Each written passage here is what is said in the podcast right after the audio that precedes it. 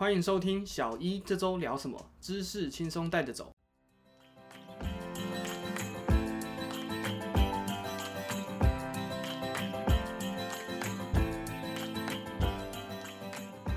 Hello，大家好，我是主持人 Gary。今天呢，邀请到我们的另外一个主持人 Ryan，我们今天一起来跟大家聊聊新冠肺炎，新冠肺炎的特辑。对，样这是特辑，因为 Elsevier 就是致力在传播正确的医疗资讯嘛。但是这一次新冠肺炎疫情在台湾突然烧起来，嗯，那他们就觉得说，他们想投入更多的资源，还有肩负更多为教大众使命。对这对个这个社会责任这样。那毕竟本身它有很多关于医疗相关的正确的讯息，有实证过的资料这样。那就想说，哎、可以跟大家分享一下，嗯然后让民众呢可以获得更正确的资讯，然后也不会被这些假消息啊、假讯息给误导。对，因为其实现在 COVID 烧起来之后，其实各大媒体，不管是新媒体，比如说像是什么 ET Today 啊，或者说雅虎奇摩，甚至是很多的网络媒体，一定都会有海量的，比如说 Hiho 健康，那大家都会有很多这样的资讯啦。不过这些资讯通常都已经是一手、二手、三手。当然，医师很多出来讲，我觉得就是说这个部分绝对是举双手赞成。我发现有些文章他们是经过转载再转载，然后他们的文字编辑再重置，那有些时候有些东西会跟原本的研究跑掉，所以我们今天主要就是想讲那个 A Z 疫苗的保护力跟副作用。那我们就抓了当初那个 Lancet，它也是收录在 Science Direct 里面，当初发表出来最具影响力讲 A Z 效用的一篇期刊，这样。了解。顺便顺便跟大家更新一下，就是现况。现在时间是五月十八号，今天早上的公布的时间是两百四十例本土案件案件案案例这样子。因为我们这边有些海外听众了，我们看后台的数据，我相信会听这个节目，基本上应该是海外的侨胞嘛，或者说呃旅居国外的台湾人，或是华语使用者。那这个部分也是跟大家讲一下，就是说在呃这样子的现况下面，台湾有哪些措施啊，或者是我们的一些状况这样子。目前的话呢，是可以看得到，其实，在社区爆发之后呢，开始越来越多这种感染源要带离清的案件，主要也是真的进入所谓的社区感染的阶段了。嗯，大概是从五月十四号开始。就已经增加到二十九例，那二十九例之后呢，就开始一路爆发到隔天的一百八十例，再来是五月十六号的两百零六例，再来是五月十七17号的三333三三，跟五月十八的两百四十。那这个东西我们还是可以来厘清一下台湾的感染脉络，跟来自世界各地的听众更新一下。台湾在十四号之前，基本上台湾算是不算进入社区感染，因为每个感染源都非常明确。主要一开始我觉得这次的起头是那个华航群聚嘛，就是最一开始。嗯，那华航群聚那个时候，大家可以查一下新闻，他们基本上都还是可以追溯的。他就是从按差不多一千两百二十开始，然后二一、二二这样。但是在二一的五月十一号的时候，就有那个所谓的宜兰游艺场群聚。然后那时候就觉得，哎、奇怪，是不是开始怪怪的？基本上从那边宜兰爆发之后，然后去追到，哎、在泸州狮子会那边有一个群聚，然后就加上那个万华茶室，那这样整个爆开之后，才进入正式的这个社区感染。主要就是这是一个脉络了。那现在的话呢，就来跟大家分享一下，就是说，诶，既然目前来讲，台湾可行可施打的疫苗就是 A Z 嘛，嗯，就来跟大家聊聊 A Z 的一些保护力以及副作用这样子。基本上呢，我自己啦，上个礼拜四才刚打完所谓的 A Z 疫苗，当时是我是打第一剂啦，因为之前虽然说好像在三月多就已经开放第一线医护人员可以施打，那因为那个时候遇到一些考试的问题，所以就刚好我的施打时间就延后，所以就延后到现在才开始施打。那我施打的时候是下午大概一点多的时候施打，整个下午就感觉还好，都没什么问题。然后一直到了晚上大概七八点的时候，就会觉得说，哎、好像有点冷，就会觉得，哎、奇怪，明明夏天啊，五月的夏天，说实在的，晚上照理来说应该也还是蛮热的，而且那个时候才太阳刚下山，但是我就开始觉得有点冷，然后冷了一段时间以后呢，就觉得到了九点多头开始痛。然后这个痛是就是它会随着脉搏的那种痛，就感觉上好像太阳穴的那个血管一直在撞击我的脑脑门，这样就是一直这样蹦蹦蹦的这样撞。基本上这是大概九点十点左右的事情。嗯然后呢，到了十二点多快要睡觉的时候，突然间就整个副作用就大爆发，这样、嗯就是又畏寒。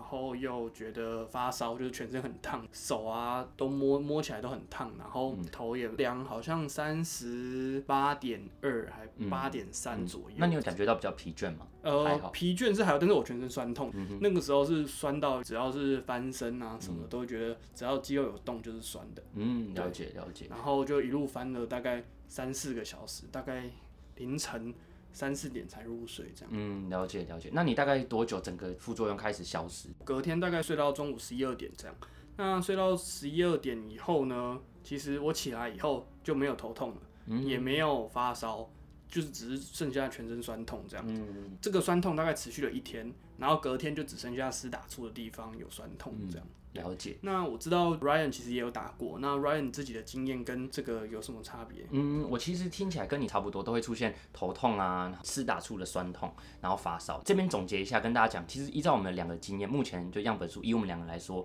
它的这些副作用都不是立即出现的，所以大家不用打完然后就在那边等说，呃，副作用要起来，其实不会。像刚刚 Gary 的经验，差不多也是快十个小时嘛。那我自己也是，在这中间我还跑去运动啊、打球，然后都觉得还好。那就是我那时候也是打球完回去就觉得很冷，然后想说洗个热水澡。然后殊不知洗完热水澡就觉得好好热啊，开始感觉开始发烧了，然后也是翻来翻去睡睡不太着这样。那隔天开始就是打的地方超级酸痛啊，真的真的就是只要是碰到都会酸。而且对那时候同学叫你这样压一下，哇，真的超痛。那我从上礼拜四到现在，右手臂稍微压一下还会酸，而且它的酸是整个整条。哦，顺着会下来，会延伸，肌肉都会酸这样子，对对对，对啊。然后这边我们看了一下，按照我们俩的经验因为我们都体会过了，那再加上 A Z 它要推出来有一个产品说明，就包含刚刚引用那些文献，这边看到它那个时候通报的资料是说，大概打完有百分之五十二点六的人会有头痛，算是前面几个大宗的副作用。那第二个就是疲倦，像你没有觉得疲倦对不对？就是还好，应该就是很虚弱了，因为可能就是很整个很不舒服。哦，我不确定这算不算是算在疲。卷里面对对对对，我那时候是打完，其实两三个小时就会有点想睡觉，就先睡个午觉。嗯，对对对，所以我觉得应该算是有一点疲倦。再来就是说，百分之四十四的人会有肌肉酸痛，那我们两个也都有。然后发烧百分之三十三，然后胃寒百分之三十一，所以大概百分之三十几的人都会有发烧、胃寒，就是会热又会冷这样。嗯，对对对。那在最低的是那个恶心想吐，大概百分之二十，像我是没有了，我也没有，这个我就没有。对，不过他这个发烧跟胃寒呢？这个比率百分之三十，我觉得其实应该是一样的，就是感觉好像有发烧，可能就会有胃寒，因为通常这个东西就是在临床上啊，在问有没有发烧、有没有胃寒，其实都会算在相同类似的东西症状里面。不过我自己觉得，从我身边听到，就是年轻医师啊，或者说年轻辈的打，其实发烧跟胃寒，我听到人大概十二十几个，我觉得大概有八成以上都有。对对对，所以其实我觉得年轻嘛，因为他们有说，就是说好像这次疫苗的副作用对于年轻来讲是比较明显的。对，因为可能我们的免疫力的反应比较比较剧烈。对对对。那这边也是要跟大家科普，所谓的年轻人免疫力比较剧烈，就是会反应比较强。有的人会说啊，发烧是不是我免疫力不好？其实。正恰是相反，对，其实发烧是你免疫力好的某一种表征。那因为你免疫细胞就是工作的很旺盛，所以才会让你发烧。那另外是说，像我那时候隔天其实是非常不舒服，因为卫福部有说不良状况要通报嘛，那医院也有讲，那我就打电话过去说，我想说通报一下，说我现在状况其实蛮惨，甚至我就觉得是在医院可能没有办法正常的运作。然后他就跟我讲说，哦，你是发烧。胃寒了哦，好，那我帮你转安慰组。后来我知道那个是安慰对对对，那个安慰组是安全安卫生的卫了，哦，他就负责这个注射安全卫生教育的组别啊，不是我我听我一开始听到很心碎，我想说啊要去给我，原来原来你这么脆弱，对对对，需要安慰一下，这样对也蛮好笑。那不过后来就基本上我打完过去，他就说啊这是正常，我们刚刚讨论这都叫副作用，但其实不叫做。真正的不良副作用，不良事件跟副作用是要分开来讲。对对对，就是可能不良事件就是真的过敏啊、送急诊啊这种情况，甚至就是会呼吸困难、喘不过气，这种它其实是跟副作用是不一样的东西，大家不要搞混，或者是说大家可能。打完疫苗以后不舒服，就打电话去给一九二二啊，就是去那边靠背。对，其实还是可以打，但是问题就是说，如果有听过这一集，或者说上网查一些资料，这个其实叫做正常副作用，就是常那时候常见啊，也不能讲，常见也算是某种正常嘛。对，基本上我觉得现在像我们发表这些文章之后，大家最常来私讯我们的，或者是来问的，就是另外一个之前被炒得很凶的，就是说在欧洲对有血栓的一些风险。因为很多报道啊，就是当初刚开放的时候。大家还在质疑的原因，就是因为他们怕有血栓的发生，这样是。那这个部分呢，其实也有很权威的研究啦，就是有一篇在 NEJM 的，然后名为 Pathologic Antibiotics to Platelet Factor Four After COVID-19 Vaccination 这一个里面就有探讨像英国那边发生的血栓事件，因为我们两个其实都有读这篇文章啦。那 Gary 可以稍微总结一下，说其实这个血栓发生比率大概是多少？就是在英国啊，目前注射了两千三百万人次。那基本上就是整个台湾的人口啦，都已经有注射过了。那整个台湾的人口都注射完的这个比例呢，他们发现脑静脉血栓的栓塞呢有九十九人，嗯哼，其他地方的血栓呢有一百六十三人，嗯，对，这样比率算起来大概百万分之十吧。差不多差不多。嗯所以你想想看，就是全台哦，现在就是全台都打完了，然后呢，大概就是有九十九个人会有脑栓塞，就是大概三百多人啦左右这样子。嗯就全台湾打完，大概会有三百人的人会 report 有这样的状对况。，那目前的话呢，在台湾根据卫福部的资料，接种的人已经超过十五万人了。嗯那超过十五万人之后呢，其实只有一个空姐是有发生视网膜病变的这个状况，但是还不确定是跟血栓有关系，哦，不一定是跟血栓，然后甚至也不知道是不是跟疫苗有关。对，对，那我这边跟大家讲一下，就是说血栓其实也有可能是肺炎病毒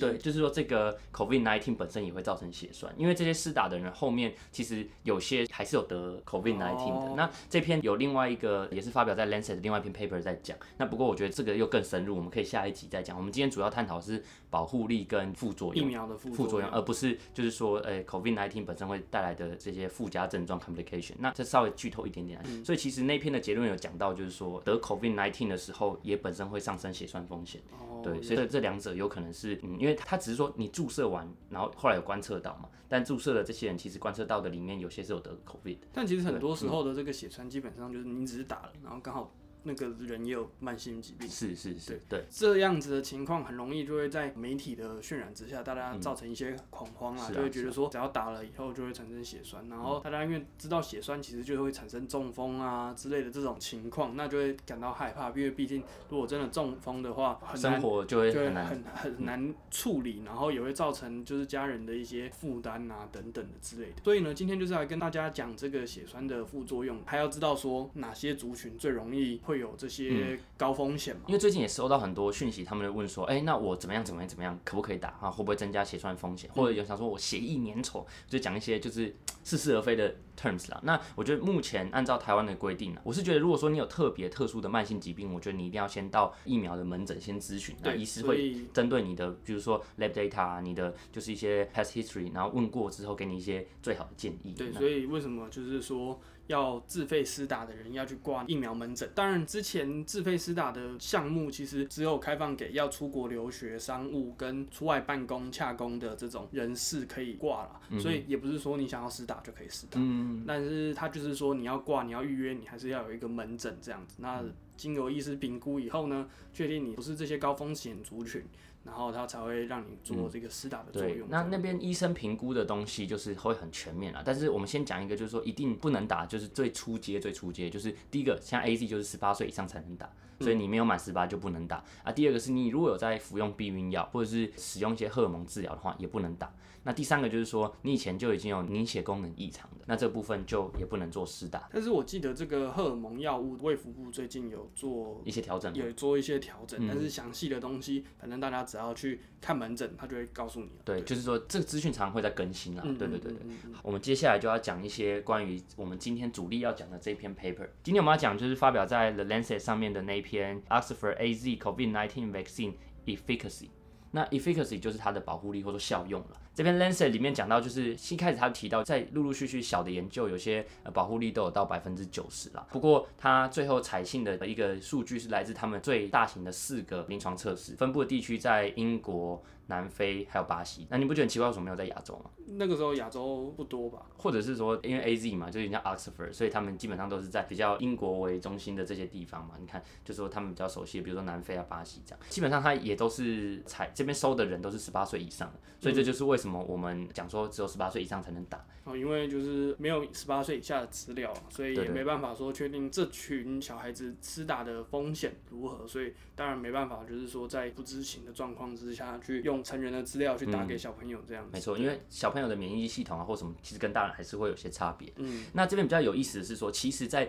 这里面又有细分成几种打的方式，因为基本上现在我们都两剂嘛。那两剂打的都是所谓的 standard dose，就是说一个疫苗里面会有五乘以十的十次方的病毒颗粒，这个是一个量嘛，就五乘以十的十次方，那这叫 standard dose。他打两剂就 SDSD 这样，然后中间间隔二十八天。不过有一个英国的其中一个测试呢，他就有点想说，哎，那我可不可以打少一点？反正就是他们可能看出来说，或许打少一点其实会差不多。或者说甚至更有效，省省这个省对对对省这个病毒颗粒，这样搞不好它就可以分装到更多瓶这样。对对对，那它就有另外一个族群是打 LDSD，就是说 low dose，那 low dose 就是刚五乘以十的十次方的一半了，所以就二点五乘以十的十次方。那第二季还是打 standard dose，对，这个东西比较硬核，不过反正这个 trial 就是间距大概二十八天以上。通常是二十八天，然后再打第二剂。这个结果，他们总共收入的人呢，有一万一千六百三十六个人。那真的蛮多的，以一个 trial 的这个实验人数来讲的话。是啊，是啊，而且还是在这样的肺炎疫情席卷之下，还可以找到这么多人做这样子的事情。那那整个就是研究做下来以后，他们的结果是大概这个保护力大概有多少？大概百分之七十。七十，哎，那这个七十是指说，哎，我全部测验的人里面有百分之七十的人有产生抗体吗？还是它这个保护力是怎么定义的？它保护力的定义其实是拿对照组跟实验组去做比较。那其实不是想象中去测抗体，而是说我抓了一群人，那其实在在这边他就是把刚一万一千六百三十六的人分成两组，OK，那一组是五千八百零七，一千一组是五千八百二十九，有点像平均分嘛。前面的 A 组我们讲 A 组好，就实验组他会打。A 这个 A Z 疫苗，嗯，然后打完之后就让它放回去，放回去就是说它回到日常生活，一切都跟原本的生活一模一样。B 组的话就是打生理实验水，或者是打脑膜炎的疫苗。哎，那为什么要？再去打其他疫苗哦，因为他这叫做随机试验，受测者是不会知道他打的到底是什么东西。呃，有些人他应该会在实验之前先调查他打什么疫苗。那像台湾基本上小时候什么疫苗都打，那外国不是这样子。那有些人没有打过脑膜炎疫苗，他就打，因为那个疫苗也会产生一些副作用，像是头痛啊或发烧。哦，所以就是要让那个感觉更接近。对对对，就但是如果说他已经打过，所以他就给他打生理实验水，有点像这样。那就是说，所以他是放回去以后，然后再去测说，哎。到底我打了疫苗以后放回去的人有多少人得？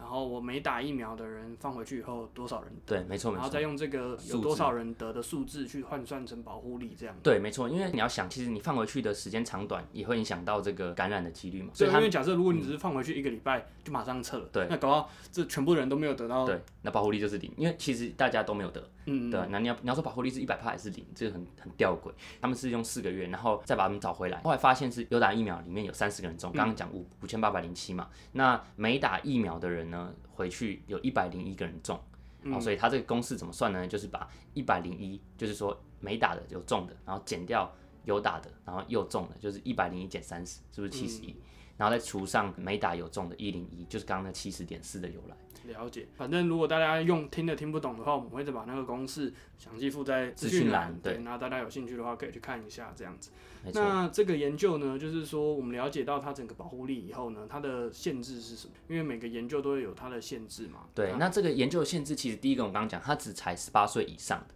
然后再来是其实更精确讲，它集中十八到五十五岁。这个十八到五十五岁就占刚刚一万一千六百三十六人里面的一万零两千一百八。就大概八十七趴，不能再高，就真的是八十七趴。那只有差不多十二趴到十三趴的人是五十五岁以上，所以这算是年龄上的一点限制。那我们从亚洲人的角度看过来，其实蛮多老人需要去打的吧？哦，对啊，因为其实很多急重症都是主要就是年长的人会比较需要预防这块。因为如果说像之前在提到肺炎链球菌的疫苗施打，也都是建议就是老人可以有办法施打就赶快施打嘛。所以这部分的话，如果这个疫苗对于年长者的资料量没有那么多的话，其实就在对于老人家的保护力啊，或者是我们要怎么样去施打或怎么样去预防，就资料比较少。对对对。那另外是说，其实这一篇里面收的人种啊跟性别会是通常我们想讲的研究限制。那这篇的人种基本上有百分之八十二是白种人。哦。那其实这也是一个很大的限制啊，我们又不是白种人。也是。但是我们是参考这样的数据来做的。里面他有讲说，女性占百分之六十。那我觉得还好，其实六十跟四十趴，我觉得刚好男女应该是不会差到太多。不过这里面有一些比较有趣的小小的小发现，不是我们刚刚有讲说有分两组，一种就是有人去做了那个 low dose 跟 standard dose 的比较嘛，刚好做出来啊，那个 low dose 那一组反而保护力好一点，是百分之九十。哦，这么多，对，所以有人讲说啊，九十趴，九十趴，就是有可能是引用这个资料来的。它里面基本上是三个，就说呃，有打里面只有三个有的，然后 VS 那个没打里面有三十个有的，那为什么现在不用 low dose？不用 low dose？对对对，然后这个就还蛮有意思的，因为这个里面他就有讨论到，其实他们深入去看 standard dose 跟 low dose 那两个组别，他们没有真的很随机分组。哦，所以还是就是说，因为 low dose 那边取样的的问题，对，取样的问题，那再加上还有两剂施打的时间，因为他们后来分析完，发现影响因素有两个，一个是年纪，一个是两剂施打的时间，所以现在我们才讲说两剂施打最好是八到十二周嘛。我们这边有个小伏笔，刚刚我们回去听的话，会发现说这些研究测试，当初他们觉得只要二十八天就够了，嗯，那二十八天其实只有四周对，所以那就是他也从这个 subgroup 切割开来，发现说，哎、假设如果都是定在八到十二周的话，其实 standard 跟 low dose 是差不多的。了解。今天就是跟大家分享一下 A Z 疫苗的保护力的这个论文，以及到底它会产生哪些副作用，以及我们一些台湾现在疫情的一些现况。那如果大家有关于任何 COVID 的疫情，或者是想要关于 A Z 疫苗更多了解的资讯，欢迎私讯小一这周聊什么的粉砖，或者是 Instagram，之后呢就会帮大家做整理这样子。那我们就下一次见喽，拜拜，拜拜。